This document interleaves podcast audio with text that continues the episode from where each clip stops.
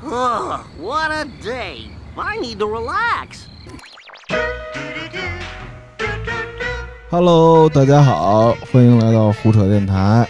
不知不觉，我们又到了金色的五月，这个五一假期马上来了，大家可以结束上半年这个繁忙的工作，去外面好好玩一玩。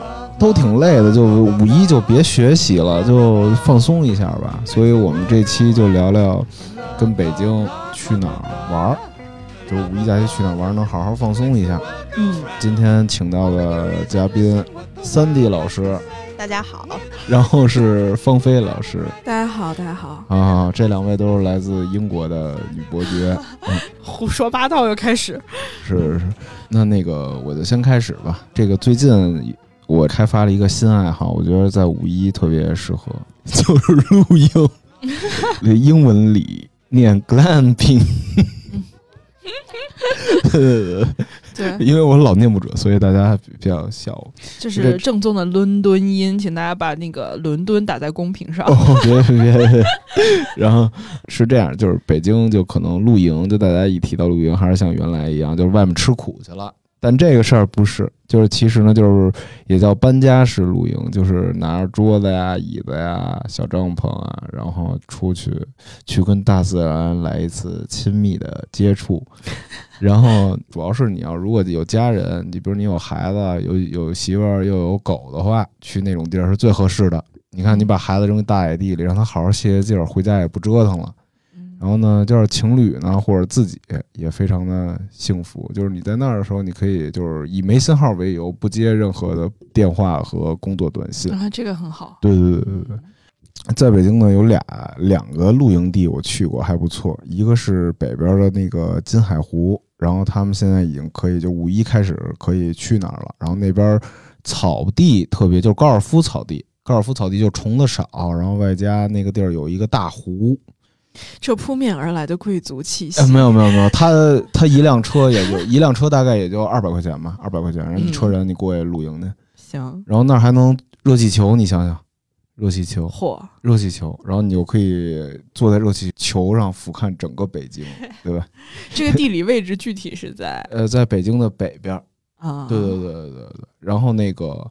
呃，里头还有树屋和房车。反正你要不露营，你要不喜欢露营，就想体验一些别的假期，你就整一房车，租一房车，然后你跟那烧烤，然后跟那睡一觉，或者睡树屋。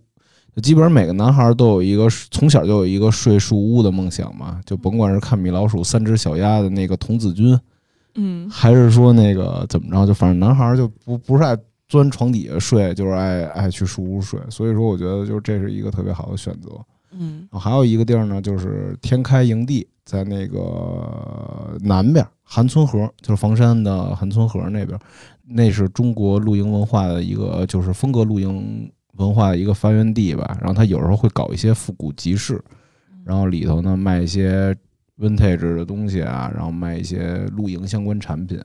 然后没事儿，你要是第一次露营，不用害怕，因为那帮露营人都特热情。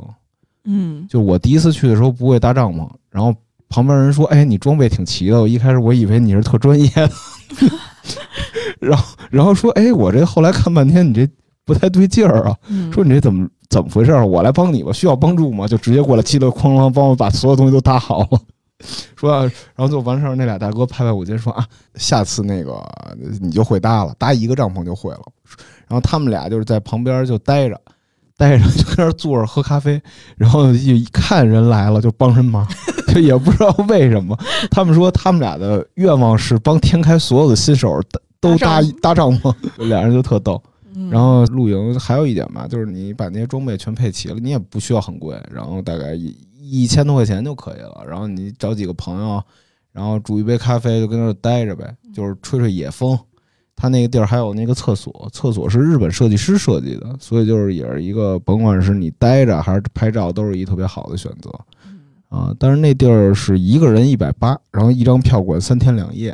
有一个区是会员区，就是他那个会员区可以给你整的跟非洲大草原似的，就是真的就给就叫地区吧。那个区是跟非洲大草原一样，然后就是你跟那儿搭帐篷，就感觉是在非洲的原野那般。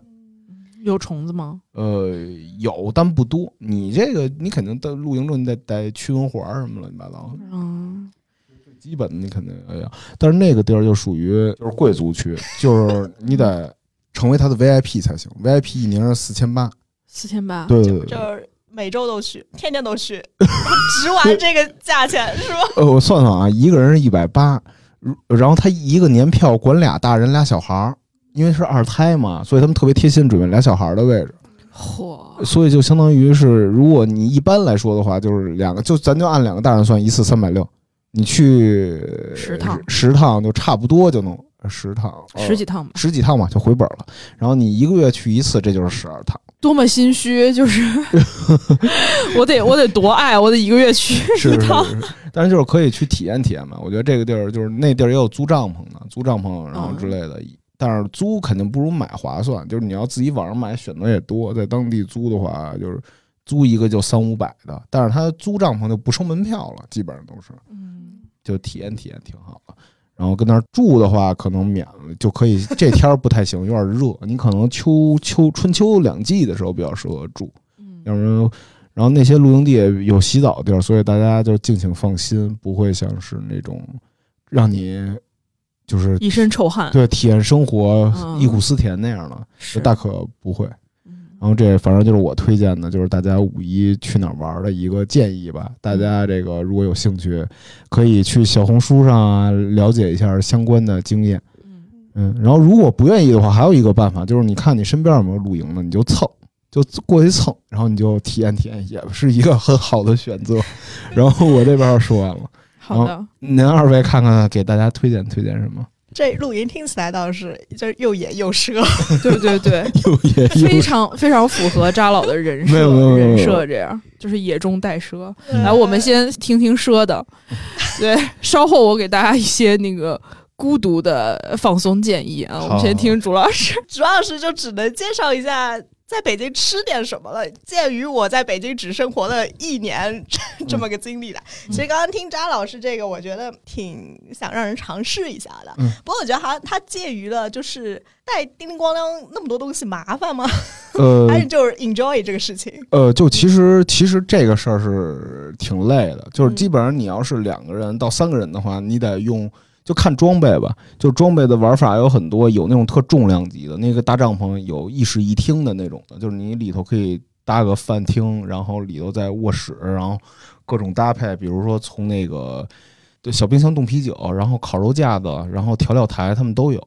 我是属于比较轻量的，可能就是维持一个最低限度，就是一个二乘二、两米乘两米的帐篷，然后外面是天幕，天幕就是那个帐篷外头就是你搭一个相当于，呃，延伸出去的一个，对对对对，对延伸出去的一块布，对对，简单理解就像那个村儿里，就比如办黑白喜事儿，弄弄那个叫什么？那叫吃什么大什么饭来着？流水席呃，对，流水席，对对对，嗯你看我这个就是流水席那样的，嗯上面给你搭一幕，就差不多是嗯这种东西，让你遮阳的。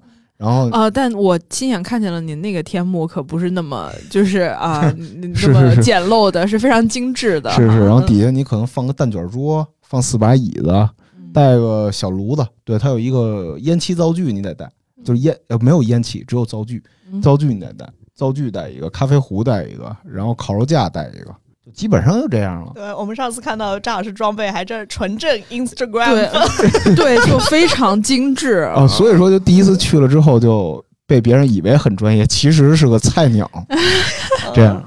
也感觉以前就是晒太阳嘛，经常尤其在伦敦，反正大草地，大家就铺一块布，就在那天、哦那边晒一下午。其实我觉得这种，唉就也还挺松弛、挺放松的。对对对，这种文化其实就是美国的，就像那无依之地的那种房车呀，然后传到日本，日本给它精致化了，然后又传到那个台湾、韩国，然后最后到了中国。就其实它那个搬不是用手搬，就是你得买一个小推车，小推车，然后就相当于就是疫情的时候，咱们家里人不是那个拿快递的时候，就是都都弄一小车，然后拉着嘛，就跟那一样，你就拉过去，其实不是特累。但是就是搭的时候，就看你看你东西多不多吧。基本上就是我看那那俩大哥帮我十五分钟就搭完了，但是我要自己搭，我估计得搭俩小时，就挺麻烦的，因为他得琢磨。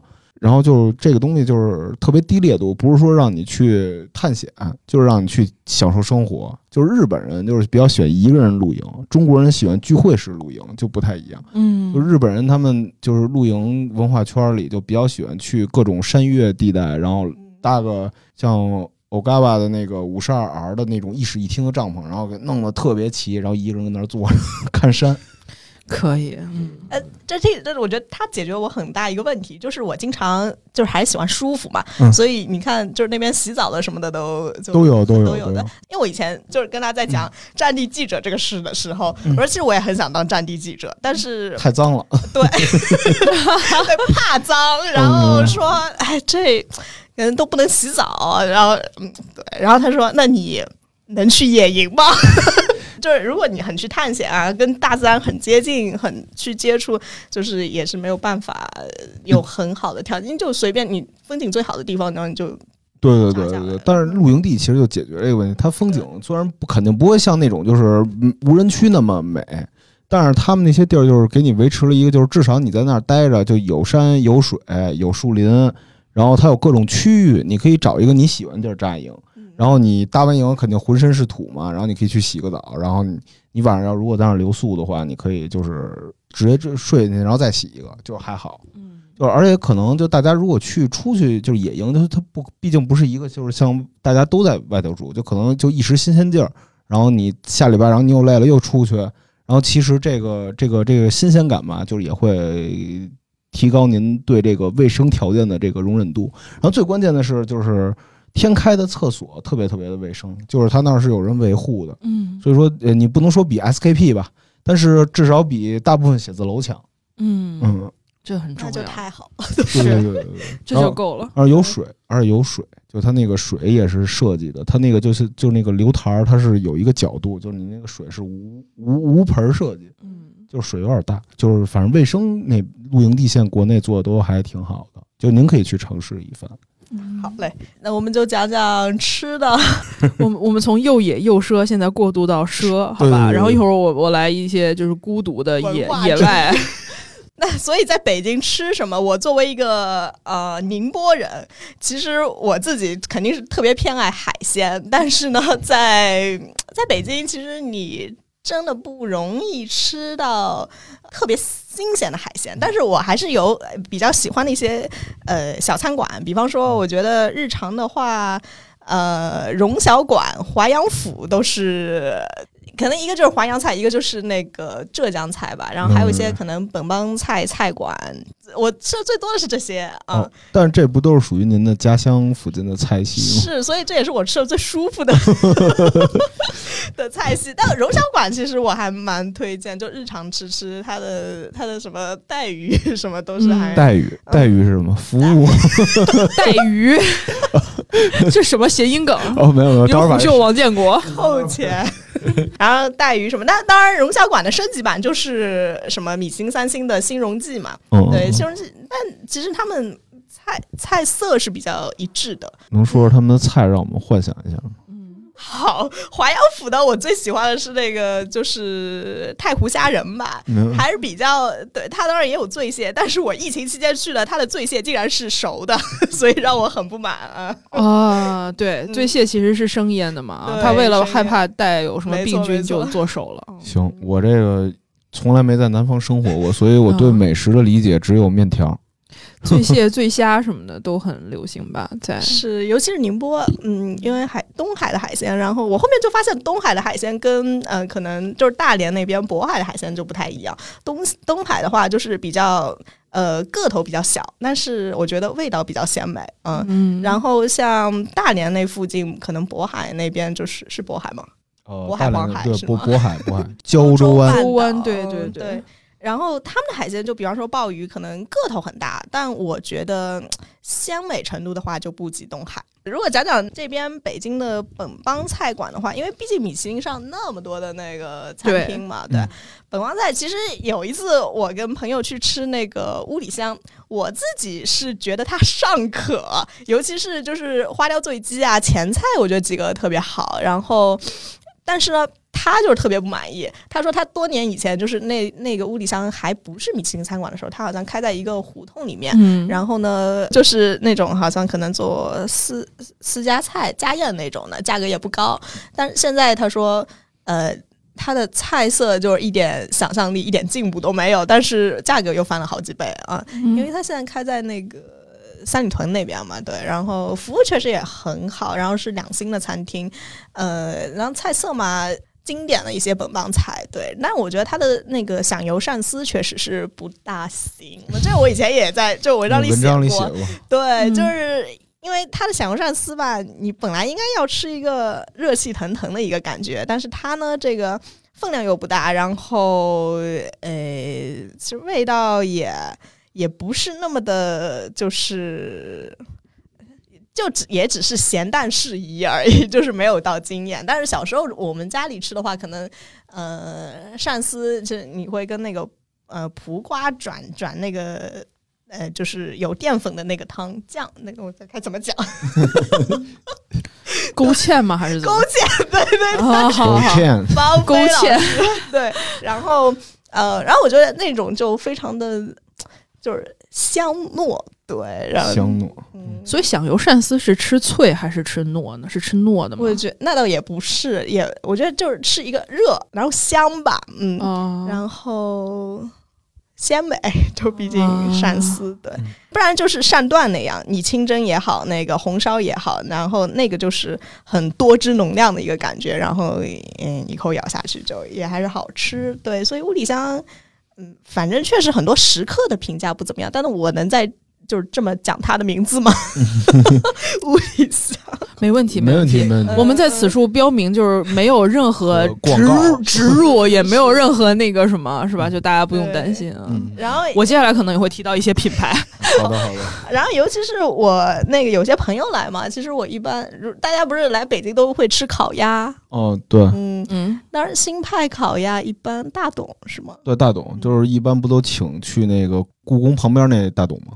哎，不对，那不是大董，那个是四季民福那是。四季民福，啊，对，四季民四季民福福那也很有名。那我自己还蛮喜欢那个金雅堂的，就是金雅堂在呃太古里，就是那个鱼社呃，楼下，对。对对对，什么长安一号的烤鸭，对，反正他们都是我觉得饼皮倒是都还蛮好吃的。行，我一个都没吃过，我净吃金百万的。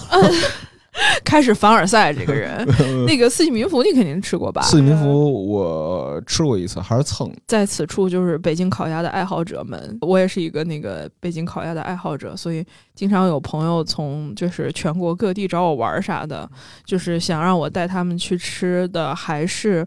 全聚德，然后我就在此处也向大家呼吁一下，就是别再吃了，行不行呀？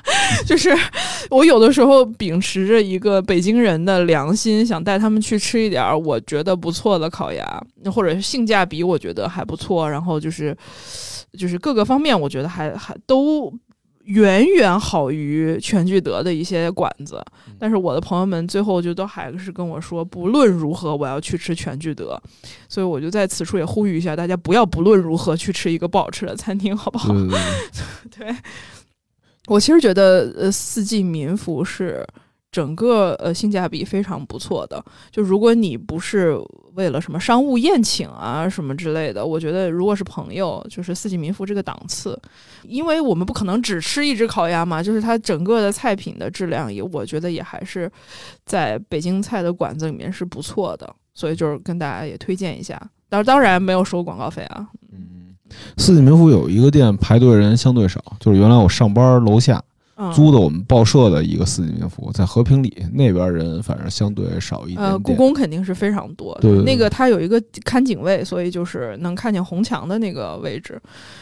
行了，我就是这个味觉审美提升了。对，所以就是那个故宫那个店肯定是人特别多，就大家可以去开拓一下其他的那个四季民福民福的店。嗯，还有一家吧，可以提一提，就那是我刚来北京的时候，我学长请我的，嗯，他觉得。但但我觉得其实也没有什么北京特色，就它的院子很有北京特色，就是在一个胡同里，曲廊院。曲不不知道。曲廊院，反正呢，它也是在好像东四十条是吗？就就就东四十条那附近的一个胡同里面的一个餐厅，对，设计感很好，然后菜品呢，嗯，反正他没吃饱。笑死！反正没反正没吃饱。嗯那我我是还 OK，我觉得 是法式那样，就是前菜、中菜、后菜，但是它是中餐，嗯、嗯、然后它也算是创新菜吧，就说不说不准是中国哪个哪个菜系，但都有一些融合，对，然后创新菜确实很难让人吃饱，嗯，对，就是主要的特色，我认为就是创新之处就在于让人 吃不饱。明白明白。是是是，那齿郎院环境不错，如果就约会什么的还可以的。对，那所以五一的时候，我觉得我去尝尝这朱老师推荐的清淡馆子，把我这个上班时的油腻好好清除一下。开始凡尔赛，没有没有没有没有。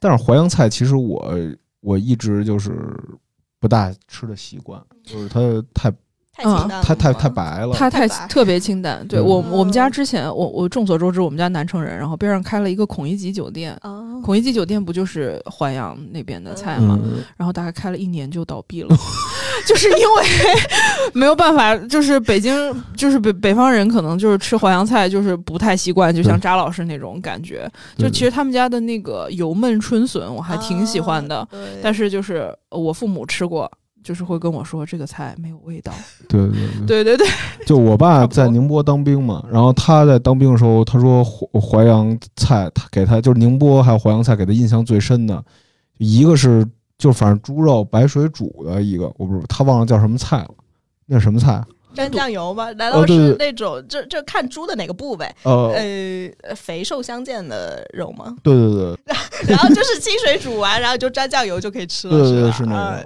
这就大概。我以为是腌。笃鲜，呃，他说那个香，还有一个就是他当兵的时候好像是干什么，然后吃了这么一个，就给他印象特深。还有一个他永远特别爱的，就是宁波榨菜。榨菜，因为宁波人你知道，就是早饭会吃泡饭，泡饭是什么呢？传统的啊，嗯。就泡饭就是开水泡白饭，对对对，开水泡白饭，然后呢开水泡隔夜饭哟。对灵魂在于那个就榨菜啊、豆腐乳啊，然后还有一些呃咸冬瓜，就是当然也是可以吃那个醉蟹的，什么就大早上的就吃大早上就醉蟹吃这些，对，醉虾醉蟹就是富裕阶层的人们吃泡饭佐佐泡饭的一些菜，但如果是我们这种人呢，就会做榨菜，知道吧？反正他给我，反正他以至于现在就是去超市都除了买北京的那个酱酱菜以外，六必居那种酱菜，酱菜以外就一定会买那个宁波榨菜，然后每天早上也不知道他配什么吃，反正。奇怪。哎，不过这还蛮有意思，就是而且宁波吧，就是因为吃海鲜，主要海鲜本身就已经很鲜了，然后就是最最好的海鲜的做法，你就是那个就白灼一下、清蒸一下，然后这样的味道是最原汁原味。所以我也一直就是认为，你一个好吃的一个东西，必须食材就是要最好、最新鲜的。明白明白，这就是富富庶之地就会这样。就是你像北方，北方就是可能就是牛羊嘛，就北就比如北京，它就是华北饮食的底子嘛。它如果要不是首都的话，它可能饮食没有太大的特色。可能。对对，所以您来北京来了多久啊？一年嗯，那你觉得北京是美食荒漠吗？对，就是朱老师比较客观，我们俩嗯没有办法。因为我说实话，就是我觉得北京就是呃，要说美食荒漠，我觉得我觉得我吃的挺好吃的。我觉得北京比伦敦还是好多了。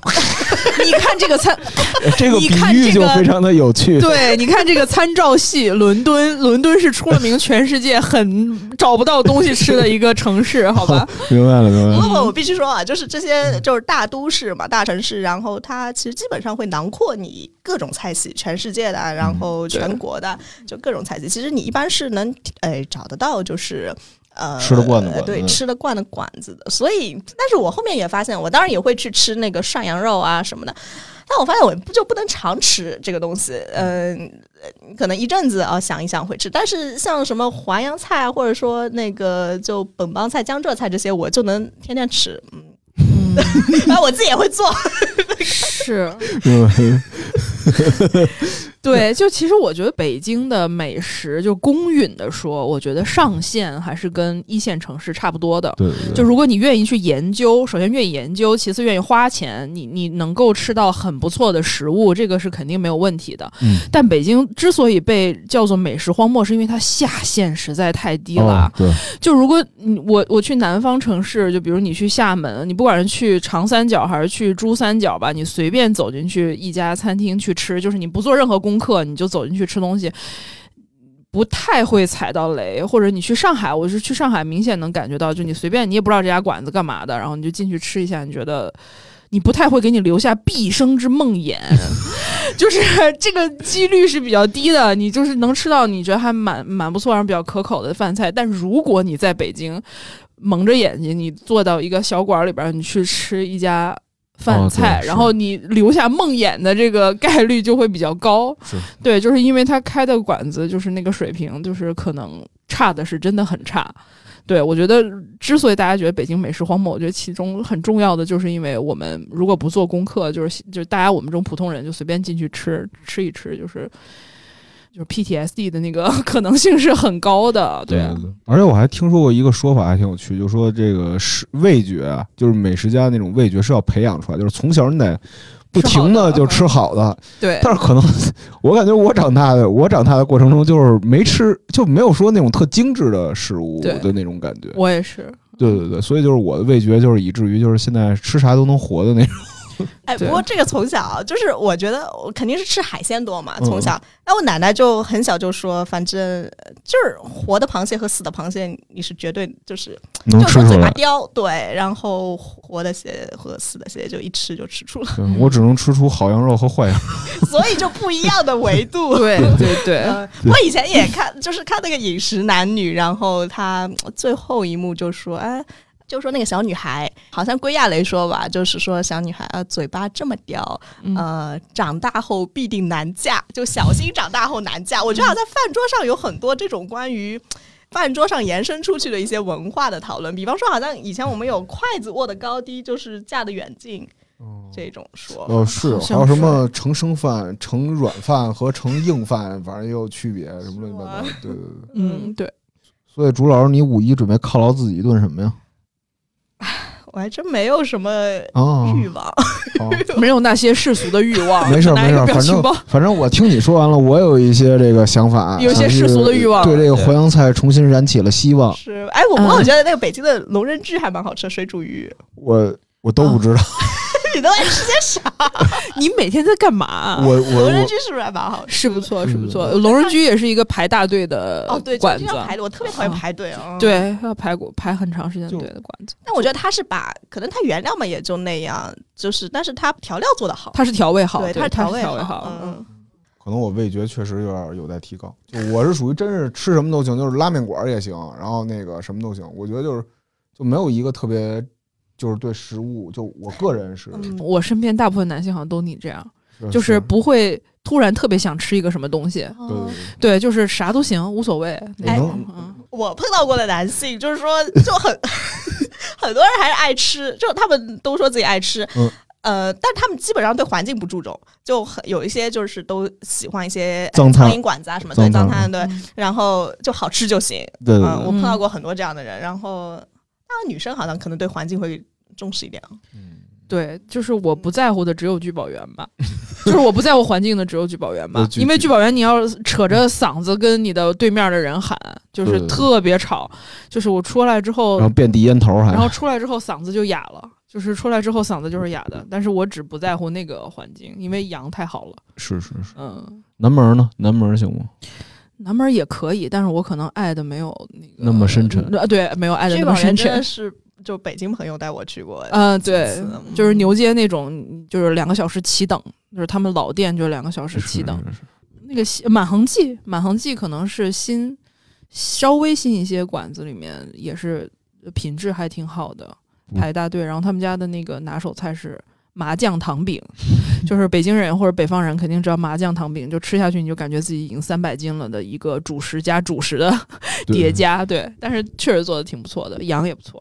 嗯，不过说实话，宣武那边确实是北京的一个美食圣圣地了，我觉得。宣武，宣武的，比如牛街啊，就我爸那时候小时候说去牛街买了一块五香牛肉，嗯，说这给我爷我爷爷要要出去嘛，他说那个就当时是那麻绳纸包的那五香牛肉，就挂自行车上往五棵松骑，嗯，然后说那一路上闻这个闻着这个五香牛肉，就觉得啊太香了。后来就是他他他等我的生我了，他就特别喜欢去牛街吃饭，就是牛街对于他来说就是一个美食圣地那种感觉。对，而且就是基本上就是呃要见南城的朋友，就说去哪儿吃啊？就基本上牛街是一个选择概率较大的地方。嗯，对，牛街都是清真馆子，就是以羊蝎子、清真烤肉比较出名儿。然后我特别喜欢牛街的是一个白记年糕，白记年糕真的特别好吃，向大家推荐。那个年糕也也排队啊，也排队。但是那个他们卖驴打滚儿、爱窝窝，啊，我最喜欢的吃的是是那个红豆酱的年糕啊，就是太好吃了。现在想还觉得很好吃。我不是一个那么爱吃甜的人，但但现在也觉得就想一下也觉得呃，开始开始有一些世俗的欲望。哎，有有有，呃，对你你们有没有发现，就北京老字号踩雷的几几率特别大？就啊其实，是，对对对就是有一些老字号确实不太行，尤其是一些国营老字号。嗯对，就是首先以服务凶，呃，爱吃不吃为主。爱吃不吃那个不吃拉倒闻名于北京。对，对，而且菜品的那个质量也参差不齐哈，就是也嗯也不一定好吃。而且他们做法比较老，都是可能解放前的那些手艺之类的。嗯，以勾芡为主。对对，勾芡。那是是什么？对对，反正就是以勾芡为主哈，啥玩意儿都勾芡。嗯嗯，对。风飞老师推荐咱们五一干嘛呢？五一啊，就是因为我嗯，首先没有办法像扎老师那样哈，就是为呃爱好充值，就是 去往美丽的那个那个地儿叫什么来着？野营圣地对，野营圣地哈。主要我也是靠蹭，我也是靠蹭。呃，我主要就是一个人儿，就是我我基本上就喜欢一个人，我特别喜欢白塔，我不我不知道大家是怎么样，但就是我那个时候可能是因为我爸说考试考得好，带我去了一趟白塔吧，然后所以我就一直对那个白塔很喜欢，嗯所以我可能推荐一些就是适合一个人野着待着的地方，就是白塔相关。嗯首先就是鲁博那那一趟线，就是我我会常去，就是那一趟线基本上你所有的需求都可以满足。首先鲁博非常安静，就是鲁迅博物馆，然后它离白塔非常非常近，然后它有一个很好喝的那个咖啡厅在那附近，然后鲁博你既可以看到鲁迅一些收藏，就是他那个时候我我经常去看他的那个，他收一些拓片，然后那些拓片都非常贵。然后你可以感感受到，就是我们大家调侃周树人怎么怎么样，就是抓鲁迅和我周树人又有什么关系呢？之余，然后你就感觉到他真的是一个非常富有的男子啊，就是 富有分子，对啊，你看他啊，就是那么有才，就是那么有才而那么富有，就是你觉得可以可以自信。他他收一些拓片都非常非常贵对，而且他还是个浮世绘收藏家。啊，他对日记里老说啊，今天又买了几张，非常高兴。对对对，然后你就你就进去就发现那些不只是史料嘛，就这个人跟你非常接近的那种感觉。然后他又在胡同里，然后边上的大娘经常挂着床单儿，然后旁边又有好多野猫，你然后你还能蹭到一些撸猫的机会，就是一些胡同里的猫，一个个都非常膘肥体壮，嗯然后又看到人又很亲近。反正就是一些非常宁静的胡同之旅，然后就是还有一些胡同里面的那个手冲咖啡店，我会经常去。有一个店叫熊主，它就在红墙边上，它就在白塔边上。熊主以泡泡黑咖啡闻名。泡泡黑咖啡是什么呢？就是可乐兑美式。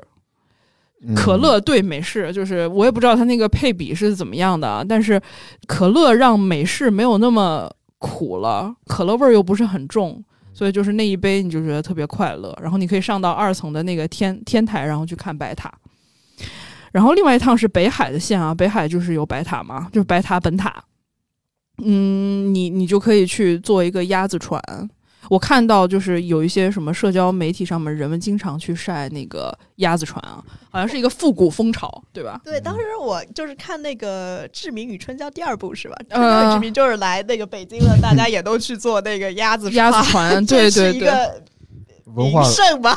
哎，对，就是好像是大家都喜欢调用这些，就是一看到白塔就是老北京的记忆，对吧？对对对，而且比较浪漫那种，它不同于那个中轴线那么严肃之类的。嗯对对对，嗯我，觉得那条线，对，反正而那个那条线我有一个印象，就我对白塔那条印象特别深，就是有一个胡同，我偶然间路过，就从那儿那白看着白塔特别大，我觉得啊，那生活在这儿的人还挺幸福的，每天一出门一抬头就是白塔。是，而且北海众所周知特别大啊，然后就是它那个画廊也特别美，你随便在北海逛一逛，你就走两万步了，然后就非常有利于锻炼身体，而且空气又非常新鲜。反正就是在北海，你可以完成你自己的很多任务。呃，而且那个租船的旁边卖的那个小卖店里边卖的烤肠都分外香，就是当你坐在，你想象一下啊，自己铺一个桌布，然后来两杯可乐，然后一个人拿一个烤肠，或者你跟你朋友一起去吃个烤肠，在吹水面上吹来的微风，然后远处就是白塔，就是非常快乐。我今天在小红书上，刚刚我还看见有人就是铺着那种桌布。就是不是扎老的那种野野营啊，是那种简易野餐风格，然后也拍的很好看，就是有两杯橙汁儿啊，然后铺一个桌布，然后吃点东西什么的，然后大家好像好像还对鸭子船很很有执念什么的，嗯，就是我我基本上就是会会在白塔，就是北海周周围晃悠，然后如果你在鲁博附近呢，就众所周知那个金。金融街购物中心也在那趟线上，你大概走个一两公里也就可以到了。所以你喝完咖啡正好去购购物，是吧？然后你说不定就会在金购偶遇扎老这样的男子。呃，对，不会不会，大家只会在那个废品回收站之类的。反正我觉得就是，如果是我五一，我大概还是会去北海。然后，如果你从北海出来的话呢，你还会碰到秋丽香这个东西。秋丽香是什么呀？秋丽香，你怎么？你到底在没在北京生活过？那个你的户口本是不是？是那个小王吗？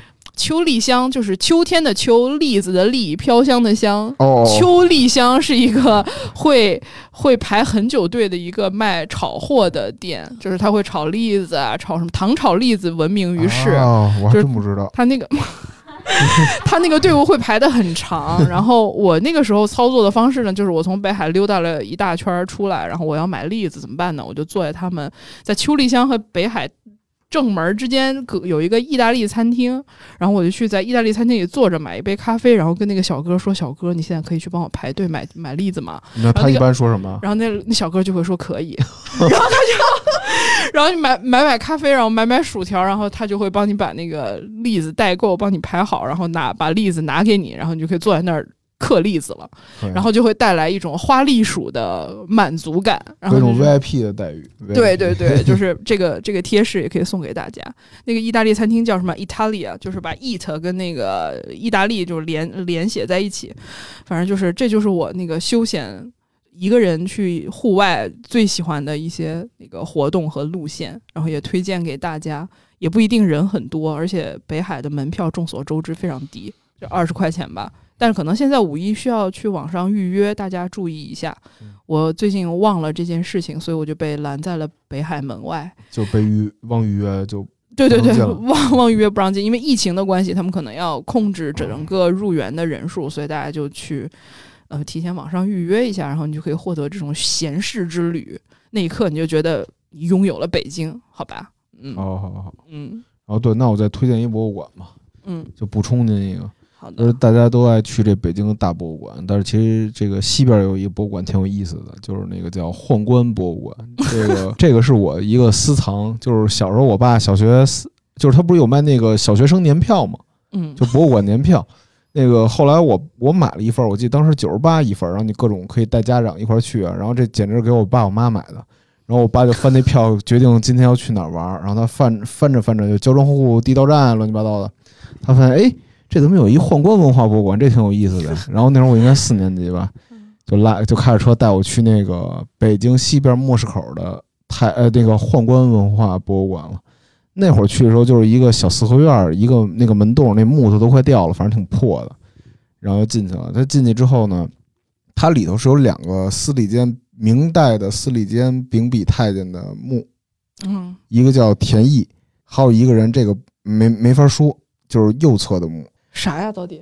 那个太监的名字叫王启，有哦边哦。哦哦哦，so this 无语。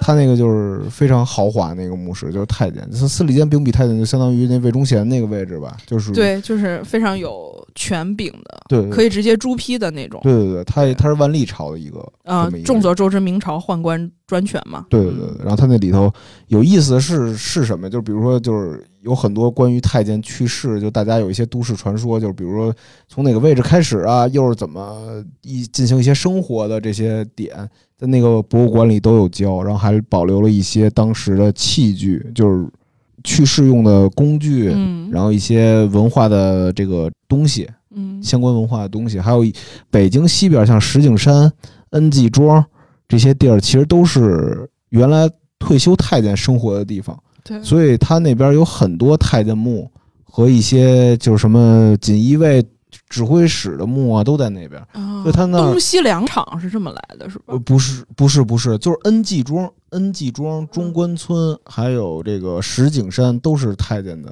坟居多。啊，还有就是退休地，就比如像李莲英就埋到埋的地儿在恩济庄，就是西八里庄的二十一世纪学校的小学部里头。嚯，对对对，这么 GPS 定位的这么对对对，因精准，为我我我有一爱好就是逛坟嘛，就是啊。这些坟我都看。那个门票是二十还是十块忘了，嗯没什么人。就大家如果有一些独特爱好啊，可以去看。然后你还可以下到呃地宫里，看见那个当时明代这个太监坟里的这个样子是什么样。嗯然后他那个还残留了一块金丝楠棺木的板儿，就扔在那儿。哦对对对，还挺有趣的。他那儿一共是三个墓，他开了一个墓，还复制又搬过来一个墓，然后相当于两个地宫，两个地宫的那个地宫这个说法不太对啊，就反正就就是墓的那个里头的规制，然后看一看雕刻啊什么的，就还挺有趣的，就挺猎奇的。然后从那儿出来之后呢，那边还有很多别的，就别的博物馆，比如什么寺啊什么的，就北京各种规格特别高的寺什么的都在那边。嗯，像什么那个，再从那边往西不远有一潭柘寺，然后那边还有一个什么冰川博物馆，就大家可以去那边看。那因为北京西边一直是不太受关注嘛，就经济没有东边这么发达，所以那边人少。就大家如果要呃不想往人多地儿扎，那也是一挺好的选择。嗯，是的，反正我们西南就都那样，南城是文文化非常这个好啊，呃，就那么回事儿吧。嗯，就是那个宣南居的大 大花卷儿，大唐花卷嗯哎，不过刚才讲到，其实因为就五一就怕人多嘛，哪里都人多。但是刚才讲到，其实好多地方的一些冷门的景点，嗯，像那个宦官博物馆什么，嗯就那也确实倒可能没什么人哈。我觉得大家喜欢猎奇什么的，确实可以看。因为我有一次去重庆，然后呃大的景点可能就也都很多人，但我自己喜欢民国史嘛，然后我就专门去看了那个飞虎队的一个博物馆，然后完了以后呢，它旁边就是。当时好像陈纳德还是他们，然后还有还有就是陪都的一些，就是当时一些民国高官高官的一些居所，对，但也完全没有人，非常萧条。然后就是那个门票有卖没卖，就是，但是是，对，但我其实他维护的确实也不怎么好，嗯，但嗯但有时候，呃，你有一些就冷门的这种，它原址啊，或者说怎么样，我觉得还是挺值得一看的。对对对，嗯京西古道还有一个特别有意思的点儿，但是不不值得特别去啊。就那儿有一个老桥，就清末民初修的，然后旁边有一个碑文。有一次也是我跟我爸没事爬山的时候发现的，他那个就是当时写的，就是意思就是这个地儿原来发大水，当地的妓女协会组建，就出资修了这座桥，然后这座桥的名字叫做妓女桥，嗯。特别有趣，在京西。嗯，但是这不值得特别一去了，就肯定是不值得特别一去，但是很有意思。以上就是我们所有的推荐，对对对对对对，再看看大家能不能就是这个好好玩一玩，反正甭管去哪儿吧，开心，对，享受一个松弛的五一。是的，希望大家能够远离互联网上的一些纷纷扰扰，享受一下快乐的线下生活。好嘞，嗯，大家再见。大家拜拜拜拜。